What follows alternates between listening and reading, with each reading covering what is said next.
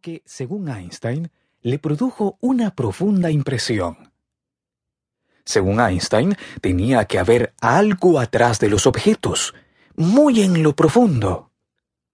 Más adelante, cuenta que también de niño le regalaron un libro de geometría, y él se impresionó por la exposición clara y certera del libro.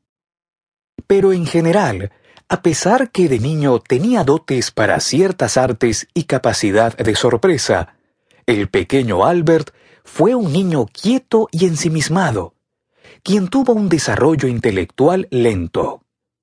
El propio Einstein atribuyó esa lentitud al hecho de haber sido la única persona que elaborase una teoría como la de la relatividad. Decía que un adulto normal no se inquieta por los problemas que plantean el espacio y el tiempo, pues considera que todo lo que hay que saber al respecto lo conoce ya desde su primera infancia. Yo, por el contrario, he tenido un desarrollo tan lento que no he empezado a plantearme preguntas sobre el espacio y el tiempo hasta que he sido mayor. La familia se había trasladado a Múnich desde 1880, en donde el pequeño Albert cumplió con su escuela elemental. En octubre de 1888 ingresó al Gymnasium Luitpold, escuela secundaria, en donde encontró un clima sumiso y autoritario, y una enseñanza acartonada que le disgustó profundamente.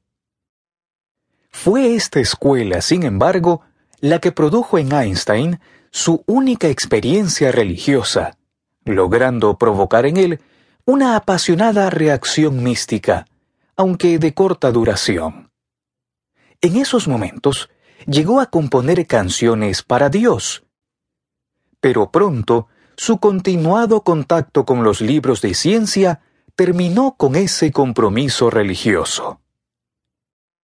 Parece que las interlocuciones con un joven amigo de la familia, Max Talmud, dan a conocer a Albert el conocimiento de muchos libros de física y de filosofía, incluyendo a Kant. Posteriormente, durante el resto de años en el gymnasium, Albert estudia ciencias y sobre todo matemáticas superiores en forma autodidacta por necesidades de la pequeña fábrica familiar de instrumentos electrónicos establecida en asociación con el tío Jacob Einstein, la familia se muda en 1894 a Milán y poco después a Pavia.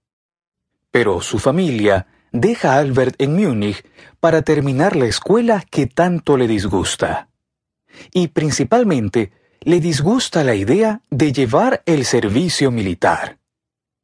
Para ello, encuentra una solución que está en la propia ley alemana. Si sale de Alemania antes de cumplir los 17 años, no estará obligado a regresar para cumplir con el servicio militar.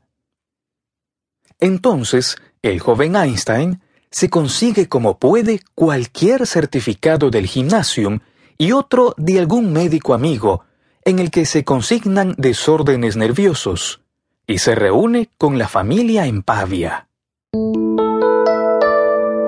El nacimiento de su interés.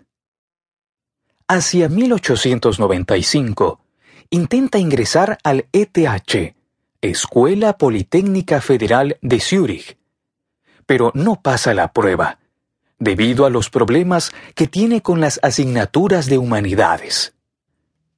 Decidido a renunciar a su ciudadanía alemana, el joven Albert parte para Aarau, pequeña ciudad suiza, para obtener la preparatoria que le permitiría ingresar al Tecnológico de Zúrich.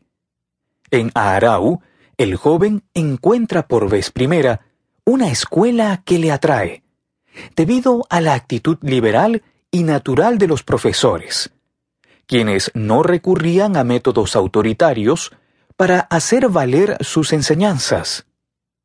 Es aquí que Albert percibe los primeros indicios de la existencia de serias dificultades de coexistencia entre la mecánica y la teoría electromagnética.